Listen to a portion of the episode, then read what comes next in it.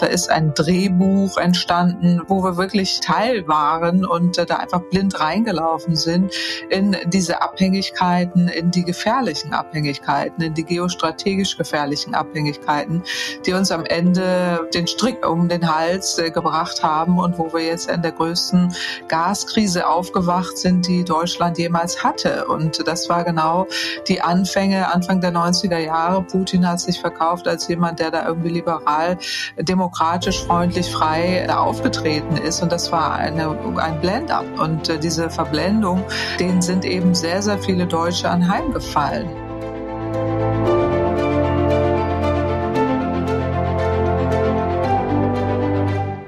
Herzlich willkommen bei Let's Talk Change.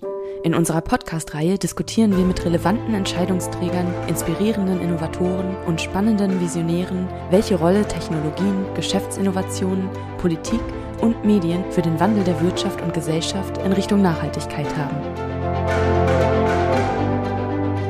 Mein Name ist David Wortmann. Claudia Kempfert gehört zu den gefragtesten Ökonominnen unseres Landes und hat häufig Entwicklungen früh vorhergesagt, als andere noch in anderen Denkrichtungen unterwegs waren. Professor Claudia Kempfert ist Leiterin der Abteilung Energie, Verkehr und Umwelt am Deutschen Institut für Wirtschaftsforschung DIW und hat gerade ihr neues Buch Schockwellen vorgelegt, ihr bislang persönlichstes Buch, in dem sie ihre Erfahrungen als Wissenschaftlerin, Beraterin für die Politik und öffentliche Mahnerin der letzten mehr als 20 Jahre zusammengefasst hat. Wie groß ist der Transformationsdruck bei der Energiewende? Können die Kräfte der Vergangenheit den Weg zu einem sicheren und klimaneutralen Europa durch erneuerbare Energien noch verlangsamen und aufhalten? Und wie geht sie als Wissenschaftlerin mit dem Aktivismusvorwurf ihrer KritikerInnen um? Ich wünsche euch viel Spaß bei dieser Episode von Let's Talk Change. Guten Morgen, Claudia. Wie geht's dir dieser Tage? Hallo, David. Ja, mir geht's ganz gut. Ja, und dir? Ja, eigentlich ganz gut. Wir haben ja schon länger nicht mehr gesprochen, zumindest ja. im Podcast. Sonst äh, sprechen wir natürlich immer mal wieder und auch regelmäßig. Aber ich freue mich total, dich mal wieder hier als äh, Gästin zu haben, denn wir leben ja wirklich in sehr bewegten Zeiten. Und du hast diese bewegten Zeiten ja in ein neues Buch mal versucht zusammenzufassen. Schockwellen, letzte Chance für sichere Energien und Frieden im Campus Verlag, gerade auch erschienen. Und was hat dich denn dazu getrieben, erneut ein Buch zu schreiben? Denn die, die dich kennen, wissen ja, dass du immer mal wieder regelmäßig Bücher auf den Markt schmeißt, äh, die mhm. ja wirklich mit dem ähnlichen Themenkomplex zu tun haben. Ja, genau. Also erstmal hallo David und danke, dass ich heute da sein darf. Freut mich auch, Gerne. dass wir mal wieder, dass wir mal wieder reden. Genau. Also dieses äh, Buch, da gab es so zwei, zwei Gründe dafür, warum ich das Buch geschrieben habe. Es war wirklich ausgelöst, eben das Buch heißt ja Schockwellen, ausgelöst durch den Schock des russischen Angriffskriegs in der Ukraine, also der, der Kriegsausbruch, der da wirklich kam, den ich sofort identifiziert habe als fossilen Energie Energiekrieg und ja auch schon sehr, sehr lange Russland äh, kritisiert habe für die Dinge, die sie tun. Und da ging es nie nur um reine privatwirtschaftliche Geschäfte, sondern auch immer um Machtpolitik und geopolitische Streitigkeiten.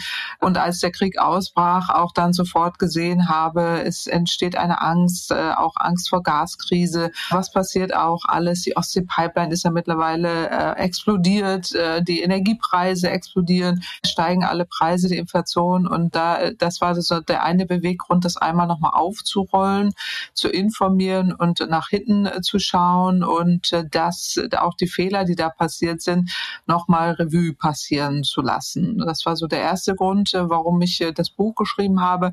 Dann aber auch der, der zweite Grund, auch als Wissenschaftlerin, das ist mein persönlichstes Buch, was ich je geschrieben habe, wo ich auch meine Rolle als Wissenschaftlerin reflektiere, die Studien, die wir gemacht haben, wie ich viele Dinge als Zeitzeugin erlebt habe, eben auch mit vielen Begegnungen, auch mit PolitikerInnen und äh, da eben auch festgestellt habe, da, da sind auch viele Dinge auch als Wissenschaftlerin äh, so gelaufen. Und da gab es ja viele Studien, die da belegt haben, dass das so passieren kann. Und deswegen war es dann für, für viele ja auch gar kein Schock. Äh, wir haben es teilweise kommen sehen und vielfach auch davor gewarnt. Und dann eben auch äh, viele Studien hier erwähnt, die das deutlich gemacht haben und wo man eben auch sieht, da ist zu wenig passiert. Und die Gründe aufarbeiten, um dann eben auch am Ende des Buches so einen Ausblick zu geben, was können wir denn tun und äh, Heizkrise und all die Dinge raus aus der Gaskrise. Die MacGyvers, die Aufrufe der, der Energiewende, also die alle kluge Lösungen, kreative Lösungen beitragen können, um da eben auch wieder einmal aufzurufen, äh, das nicht nochmal zu erleben. Diese Geschehnisse, die jetzt bei mir ja eben schon seit über 15 Jahren präsent sind und immer so auch so Déjà-vu-Erlebnisse nach sich ziehen, aber das nochmal aufbereitet in einem Buch, das war mir sehr wichtig.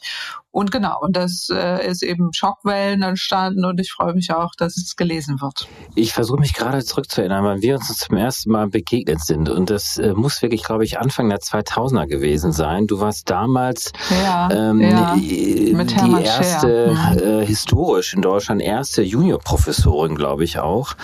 Und wir waren mhm. bei einer politischen Stiftung. Mhm. Du hattest über das Thema Energiewirtschaft damals schon gesprochen. Ich war damals äh, für den damaligen Abgeordneten Hermann Scher in der Tat auch äh, vor Ort. Wir haben äh, kräftig diskutiert und das war genau wirklich Anfang der 2000er.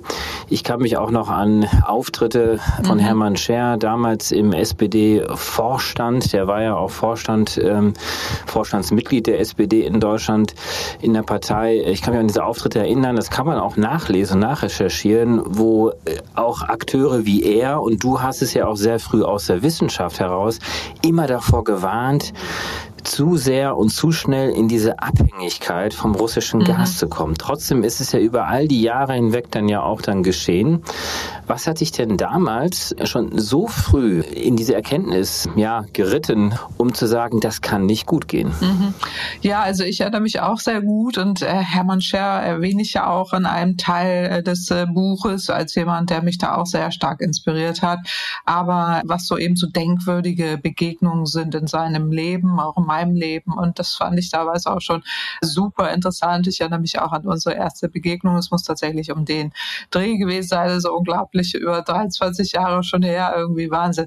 Aber ja. das Wichtige ist eben, dass mir auch klar war, das war schon im Studium damals so, ich habe ja in den 90ern angefangen zu studieren, also 1990, 1991, als der erste Klimabericht rauskam, äh, IPCC-Berichte, das hat mich äh, wahnsinnig beeinflusst. Da wusste ich also, das sind die Themen, die wir angehen müssen. Und davor hatte ich ja schon angefangen mit den Energiemärkten. Da ging es mehr um fossile Energiemärkte, also auch das Verhalten eben von Akteuren in fossilen Energiemärkten untersucht.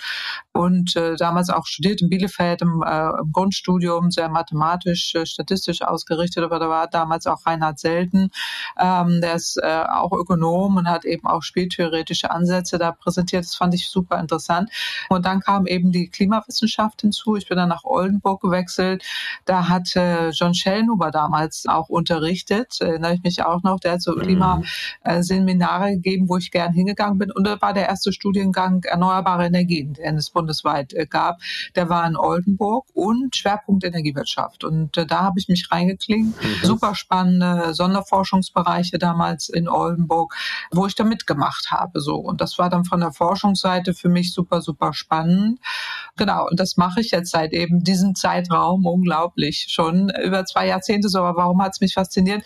Weil ich sofort erkannt habe, das sind irgendwie so, so Lebensaufgaben, äh, die da kommen und auch wirklich wissenschaftlich hochrelevante Themen und deswegen auch bei der Stiftung oder was du sagst mit Hermann Scher, der hat das genauso gesehen. Der hat ja auch eine wahnsinnige Gabe gehabt. Mhm. Genau, ich meine, das ist ja auch wieder hier so ein Bereich, wo man sieht, die Erkenntnisse sind wirklich schon sehr lange da, vor allen Dingen auch mit Bezug mhm. zum Klimaschutz. Aber du hast ja sehr stark und sehr früh davor gewarnt, in zusätzliche Abhängigkeiten hineinzugeraten von einer russischen äh, Gaslieferung. Das hat ja erstmal eine Sicherheits-, Energieversorgungssicherheits Dimension jetzt gar nicht so sehr jetzt mit dem Klima verknüpft. Das ist natürlich klar, dass man auch, auch äh, das mhm. Gas auch schädlich ist fürs Klima, aber das hat ja vor allem diese Energieversorgungssicherheitsdimension gehabt.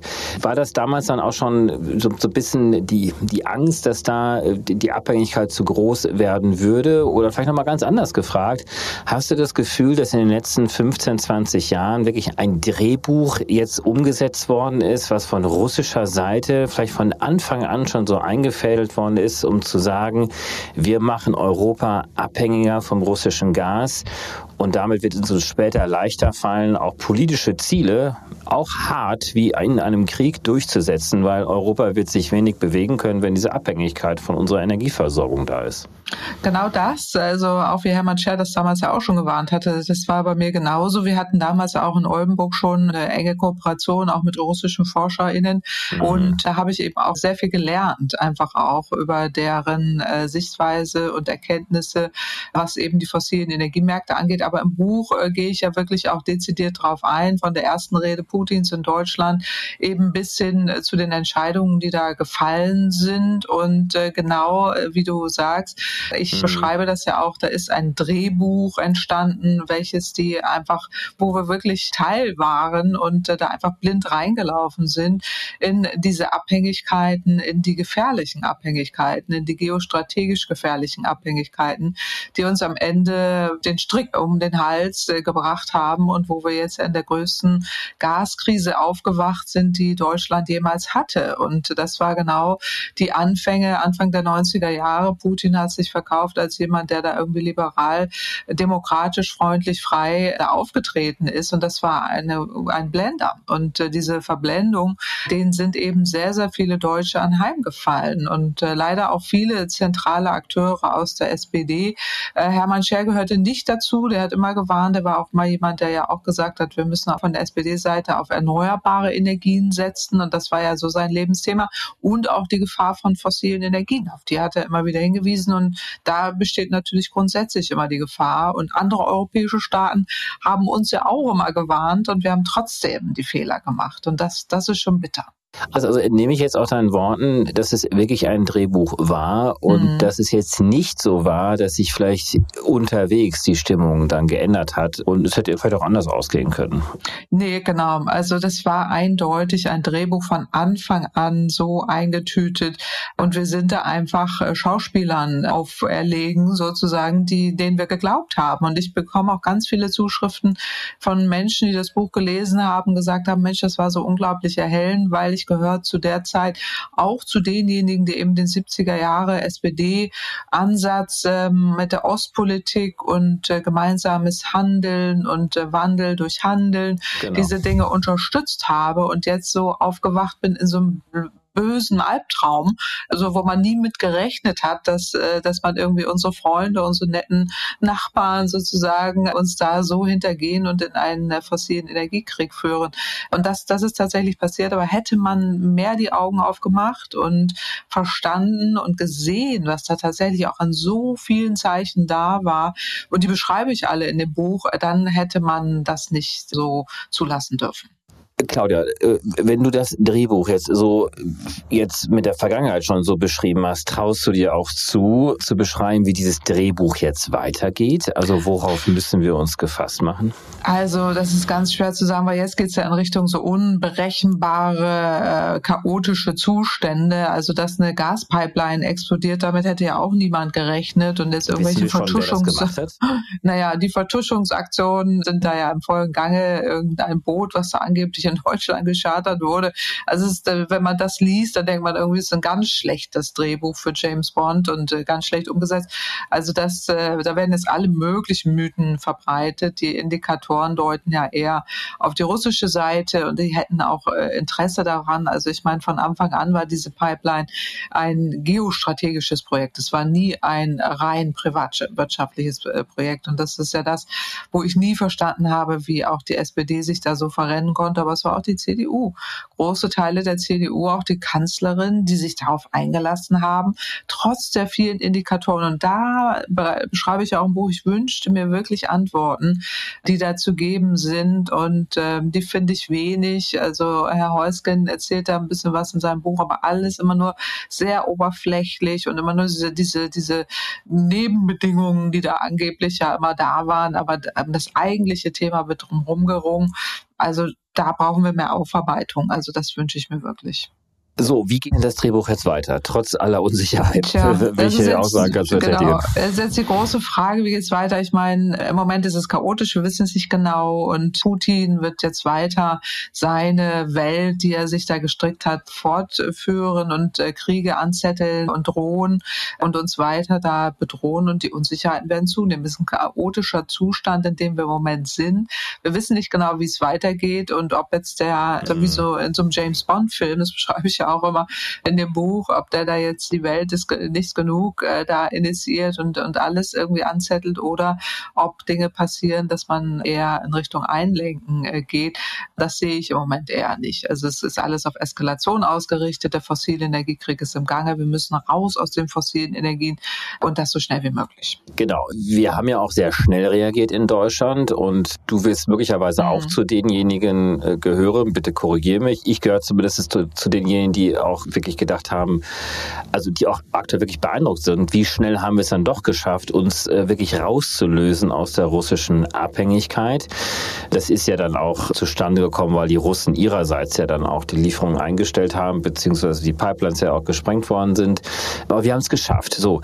Aber dieses Schaffen hat ja auch mit äh, eingepreist, dass wir jetzt eben nicht nur auf die erneuerbaren Energien gesetzt haben, sondern in Windeseile äh, LNG-Terminals aus dem Boden gestampft haben, neue Verträge auch mit äh, anderen Ländern äh, mhm. abgeschlossen haben, die vorher nicht da waren auch natürlich in erneuerbare Energien auch zusätzlich gehen. Welche neuen Abhängigkeiten entstehen denn und wo sind denn da die Risiken? Ja, genau. Also das wird das schnell schaffen. Das hatten wir tatsächlich im April schon, als der Krieg ausbrach, direkt danach deutlich gemacht, dass das möglich ist. Das haben wir einfach durchgerechnet, weil uns die Daten dafür vorliegen. Und ich habe immer dafür geworben, dann auch ganz schnell sich von mhm. Russland da zu verabschieden. Und das ist auch möglich. Das, das haben auch unsere Szenarien gezeigt. Aber klar, es waren einige Dinge dafür notwendig und das hat die Regierung auch getan. Einmal Diversifikation, wie du sagst, eben auf verschiedene Länder da jetzt auch Gas zu beziehen, das weite Sparen sparen und die Speicher äh, zurückkaufen und äh, die füllen ist eben auch sehr wichtig und umsteigen. Beim letzteren hapert es noch gewaltig. Und auch bei den LNG-Terminals drehen wir jetzt wieder völlig über. Genau die Fehler, die wir in der Vergangenheit auch schon gemacht haben, fangen wir wieder an. Das ist genau das Gleiche, dass wir jetzt viel zu viele äh, LNG-Terminals äh, aufbauen, wo die Gaswirtschaft natürlich von träumt, dass sie denkt, dass ah, jetzt noch 20 Jahre hier äh, die tollsten Verträge. LNG da Gas ist umweltschädlich, ist dreckig, ist teuer und darauf sollten wir nicht mehr setzen in dem Umfang. Wir haben ja Norwegen, die uns da verlässlich beliefern, deutlich billiger und nicht so umweltschädlich und wir haben auch die Möglichkeit, Flüssiggas auch über die existierenden europäischen äh, Infrastrukturen, die es da ja gibt, auch in, in äh, Holland oder, oder Belgien, äh, Frankreich auf, das zu nutzen. Da brauchen wir jetzt nicht in dem Umfang diese gigantischen Mengen an Infrastruktur, aber es ist das gleiche wie vorher. Das gleiche, also ich fühle mich immer so wie täglich größtes Murmeltier, man muss es wieder wiederholen. Ihr wiederholt ja schon wieder die Fehler, wieso jetzt so viele Terminals und allem. Immer wird gesagt, na ja, sie haben keine Ahnung und wir wissen es besser und äh, so, wir machen das jetzt. Und in Wahrheit steckt eben auch äh, viel Gasindustrie dahinter, die das natürlich wollen. Und die Abhängigkeiten, wie du sagst, neue Abhängigkeiten jetzt zu denjenigen, es sind neue Verträge, arabische Staaten oder äh, Katar beispielsweise, die dann 26 Jahre Verträge haben wollen. In der Zeit müssen wir aus dem Gas äh, schon längst ausgestiegen sein, beziehungsweise der Anteil deutlich reduziert werden.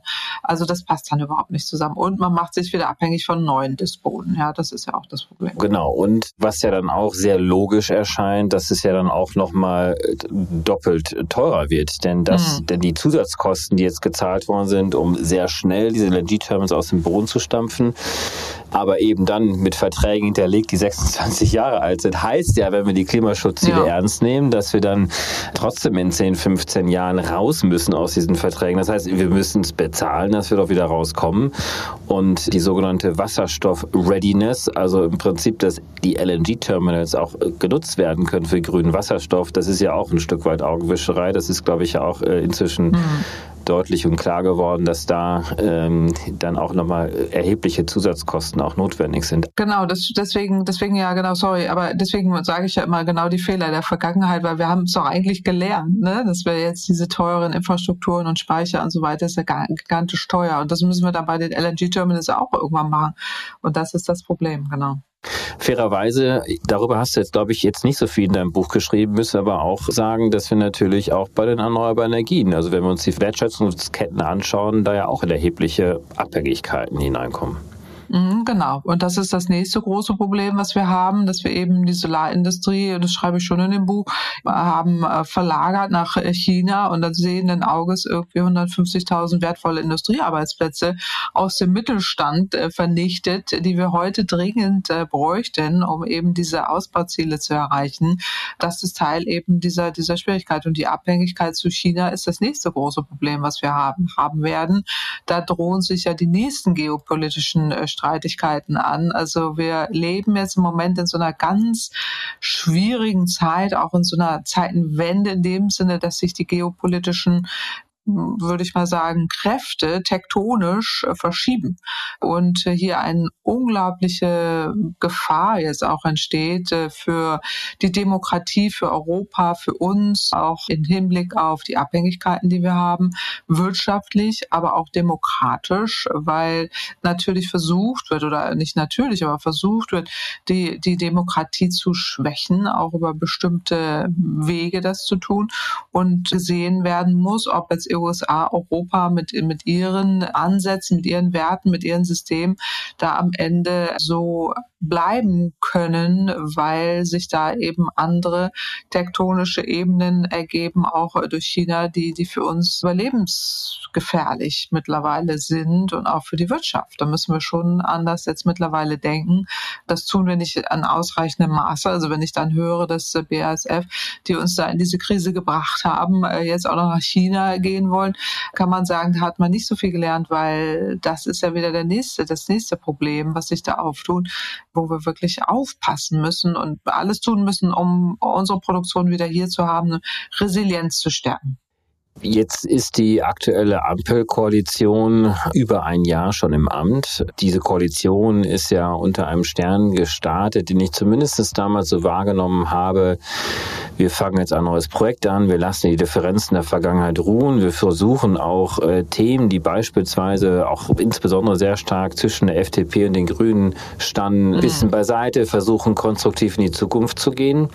Jetzt äh, über ein Jahr in die Regierungszeit hinein, vieles passiert passiert. Über vieles haben wir hier auch gerade eben gesprochen. Wie schaut dort jetzt aktuell eine Zwischenbilanz von dir gerade aus? Ist diese Koalition gewappnet für die großen Fragen unserer Zeit? Na, ich glaube, wir sehen schon, dass die Koalition mittlerweile überfordert ist mit dem, was sie eigentlich tun müsste und erreichen kann. Also sie ist, es ist zu viel Energie, die im Binnenklima, was dann eben auch nach außen dringt und die ganzen Befindlichkeiten, die täglich da beschrieben werden, äh, beschäftigt und nicht mit dem, mit der eigentlichen großen Aufgabe. Und da geht es jetzt nicht nur um Klimaschutz, da geht es auch um Demokratie, da geht es um Digitalisierung, da geht es äh, um ganz, ganz viele Dinge von äh, Schule Pflege bis eben hin auch äh, zu, zu den Klimathemen. Es hängt letztendlich alles zusammen. Da sind gigantische Problemberge so, äh, die vermutlich auch von egal welcher Regierung unglaublich äh, schwierig wären, sie anzugehen. Aber einiges versucht wird. Ich sehe viel, viel Ambition und auch Umsetzungswille bei den Grünen. Ich sehe bei der FDP einen permanenten Fuß auf der Bremse, egal um was es geht, was ich hochbedauerlich finde, weil es ja eigentlich eine Innovationspartei ist, wenn man das super verbinden könnte, diesen Themen, die da anstehen würden, wenn man jetzt mal so diese ideologischen Scheuklappen so ein bisschen wegnehmen würde und da nicht nur auf so grünes Klima und wir sind anders sich da konzentrieren würde. Und bei der SPD muss ich leider sagen, auch da bin ich enttäuscht, dass eben da auch nicht von der Spitze vom Kanzler einfach viel, viel mehr kommt, was eben in Richtung echten Fortschritt geht. Also ich sehe die Koalition im Moment eher als Stillstandskoalition, weil sie sich verhakt mit ihren eigenen Befindlichkeiten und kommt da wirklich Millimeter nur vorwärts. Manche wollen, andere stehen wieder nur auf der Bremse und die SPD müsste eigentlich mehr leisten und schafft es aus welchen Gründen auch immer nicht. Also da bin ich hm. tatsächlich hm. enttäuscht, ja. Wie sind denn die dahinterliegenden Gründe eigentlich? Also ist das was damit zu tun, dass vielleicht die Fragen unserer Zeit nicht brisant genug erkannt werden? Also die Schnelligkeit des Handelns die eigentlich notwendig äh, sind. Ist es das, dass im Prinzip eine komplette Fehleinschätzung der aktuellen Realität stattfindet? Oder ist es eher so ein taktisches Verhalten, um vermeintlich vielleicht das eigene Wählerpotenzial bei der Stange zu halten? Oder ist es fehlende Fantasie für die Zukunftsbilder, die wir eigentlich haben und damit immer wieder so ein Zurückkehren in die Vergangenheit und auf alte Antworten? Kannst du jetzt erklären, was dahinter steht? Weil jeder vernünftige Mensch schaut ja drauf und denkt sich, nein, wir müssen da ganz, ganz viel jetzt transformieren. Ja, also ich habe da ja für eine ganz klare Erklärung und erkläre die auch im Buch. Das sind letztendlich die Kräfte der Vergangenheit, die die Zukunft aufhalten wollen. Und das betrifft in erster Linie den Energiemarkt. Und da dürfen wir nicht vergessen, wie stark eben auch äh, fossile Lobbyinteressen sind, also die auch stark in die politischen Kräfte hineinwirken, wo dann immer große Keulen geschwungen werden von Arbeitsplätzen. Wir denken an die Kohleindustrie.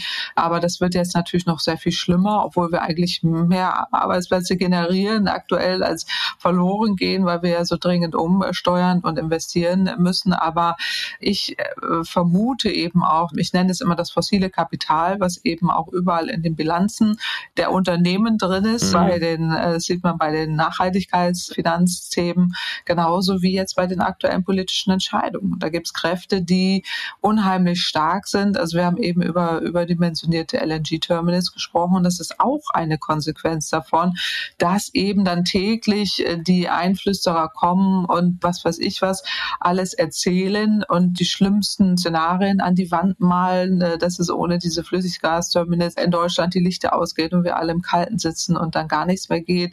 Und dann als ein Beispiel, aber das findet sich auch in vielen, vielen anderen. Also diese Vernetzung, diese Verquickung, diese starken Einflüsterungen der vergangenen äh, Industrien, nenne ich sie jetzt mal, im weitesten Sinne sind, sind unglaublich diffizil, sehr latent und nicht so sichtbar, aber überall vorhanden. Und das ist meine Beobachtung jetzt nach 20 Jahren, äh, warum kommen wir da nicht vorwärts, auch äh, Hermann Scher im Ohr habend, äh, der mir immer auch gesagt hat, auch mir persönlich, dir ja auch, dass äh, genau das die Probleme sein werden, warum wir das nicht schnell genug schaffen. Dass einfach, die, da, da geht es um wahnsinnig viel Geld. Das ist jetzt beim fossilen Energiethema sicherlich genauso wie, wie bei äh, Pharma-Themen oder Gesundheitsthemen oder so, wo man da ähnliche Konflikte sieht, die, die dann äh, ganz anders, aber nach ähnlichen Mustern ausgeführt werden. Und das ist meine Beobachtung. Warum hakt es immer wieder? Warum kommen wir da so wenig vorwärts? Ist das die Antwort? Und bei manchen Parteien sind einfach die Verquickungen enorm eng und äh, die können sich davon nicht lösen. Und wenn Parteispenden kommen sollen, dann argumentiert man eben anders. Und das ist so das, was du eben beschreibst, dann in Klientelpolitik. Aber es hemmt letztendlich auch, um diese großen, gigantischen Themen dieser Zeit äh, umzusetzen. Also wir haben da wirklich kein Erkenntnisproblem, wir haben wirklich ein Umsetzungsproblem. Dazu gehört ja auch, dass diese Kräfte, WissenschaftlerInnen wie dich, aber auch äh, viele andere haben es ja auch erlebt, Maya Göpel, Volker Quaschning, Stefan Rahmsdorf äh, und so weiter und so fort, wo ihr ja immer wieder in die Ecke getrieben werdet und diffamiert werdet als AktivistInnen. Wie gehst du damit inzwischen eigentlich um? Ja, ich habe ja ein ganzes Kapitel deswegen im Buch dazu geschrieben, das ich genannt habe Merchants of Doubts. Also das geht zurück auf ein Buch von Naomi Oreskes und Eric Conway, äh, Märkte des Zweifelns, die genau beschreiben diese Mechanismen, die ich eben schon angedeutet habe. Da geht es darum, dass einfach Erkenntnisse, die da sind, die beziehen das jetzt auch auf das Raucherthema hoch, aber da kann man es schön erkennen, mhm. dass eben Erkenntnisse, die da sind, wissenschaftlich belegt, in Zweifel gezogen werden. Und das fängt eben eben an mit perfiden Kampagnen, mit allen möglichen Mythen, die verbreitet werden, mit eben jetzt auch den, den sozialen Medien, wo dann irgendwie Bots und programmierte Maschinen alles Mögliche täglich da behaupten, äh, ohne dass das belegt ist, aber gezielt auch WissenschaftlerInnen angreifen. Und da sind äh, Frauen noch ein beliebteres Opfer, wie man weiß aus diesen rechten Netzwerken, die da mal öffentlich gemacht wurden, auch durch Jan Böhmermann. Da sind Frauen eben die beliebtesten Opfer und die leichtesten, weil sie gesellschaftlich eben nicht anerkannt sind. Wir leben leider in einer Welt von latenten Misogynie, das muss man immer wieder dazu sagen. Es ist nicht äh, so sichtbar, aber es findet statt und deswegen sind Frauen da eben nochmal stärker betroffen äh, als Männer. Aber du sagst zu Recht, es werden auch Wissenschaftler angegriffen, wie Stefan Rahmsdorf, der sich da ja auch schon seit 20 Jahren öffentlich aufwehrt äh, gegen diese ganzen Kampagnen.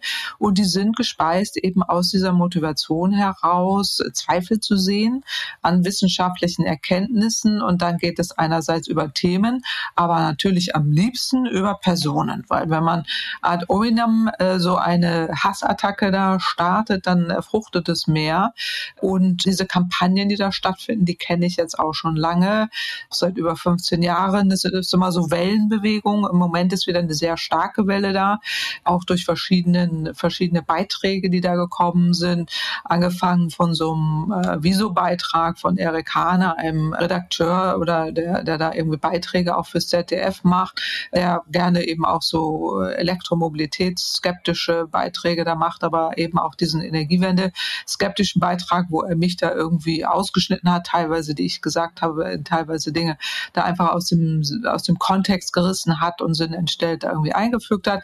Daraus entwickelte sich so eine Kampagne und der Spiegel sprang drauf, Cicero und jetzt eben auch die Zeit. So da erkenne ich wieder, okay, es gibt eine Welle, also die, die wirklich, ich weiß nicht orchestriert, aber zumindest sind sie mir sichtbar, äh, auffällig sichtbar, dann gezielt eben auch diese, diese Kampagnen gegen, gegen eine Person äh, streuen.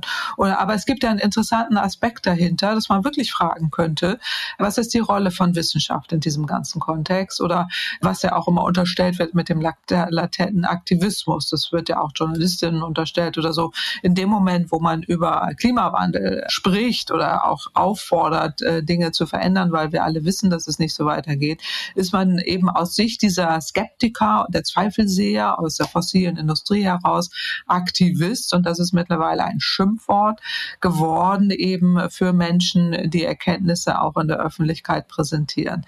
Das ist das eine, was man adressieren muss, was man auch sichtbar machen muss und wo mir fehlt, dass Medien darüber mal berichten. Es gab jetzt einen schönen Beitrag von Thorsten Mandalka vom RBB, der das zum ersten Mal aufgearbeitet hat aus dem öffentlich-rechtlichen Rundfunk, was da tatsächlich passiert und was diesen Wissenschaftlern da auch angetan wird, ohne dass die Gesellschaft darauf reagiert. Und es gibt weder Anlaufstellen für die WissenschaftlerInnen noch gemeinschaftliche äh, Plattformen aus, aus der Wissenschaft heraus, auch aus der Demokratie heraus, aus der Zivilgesellschaft heraus.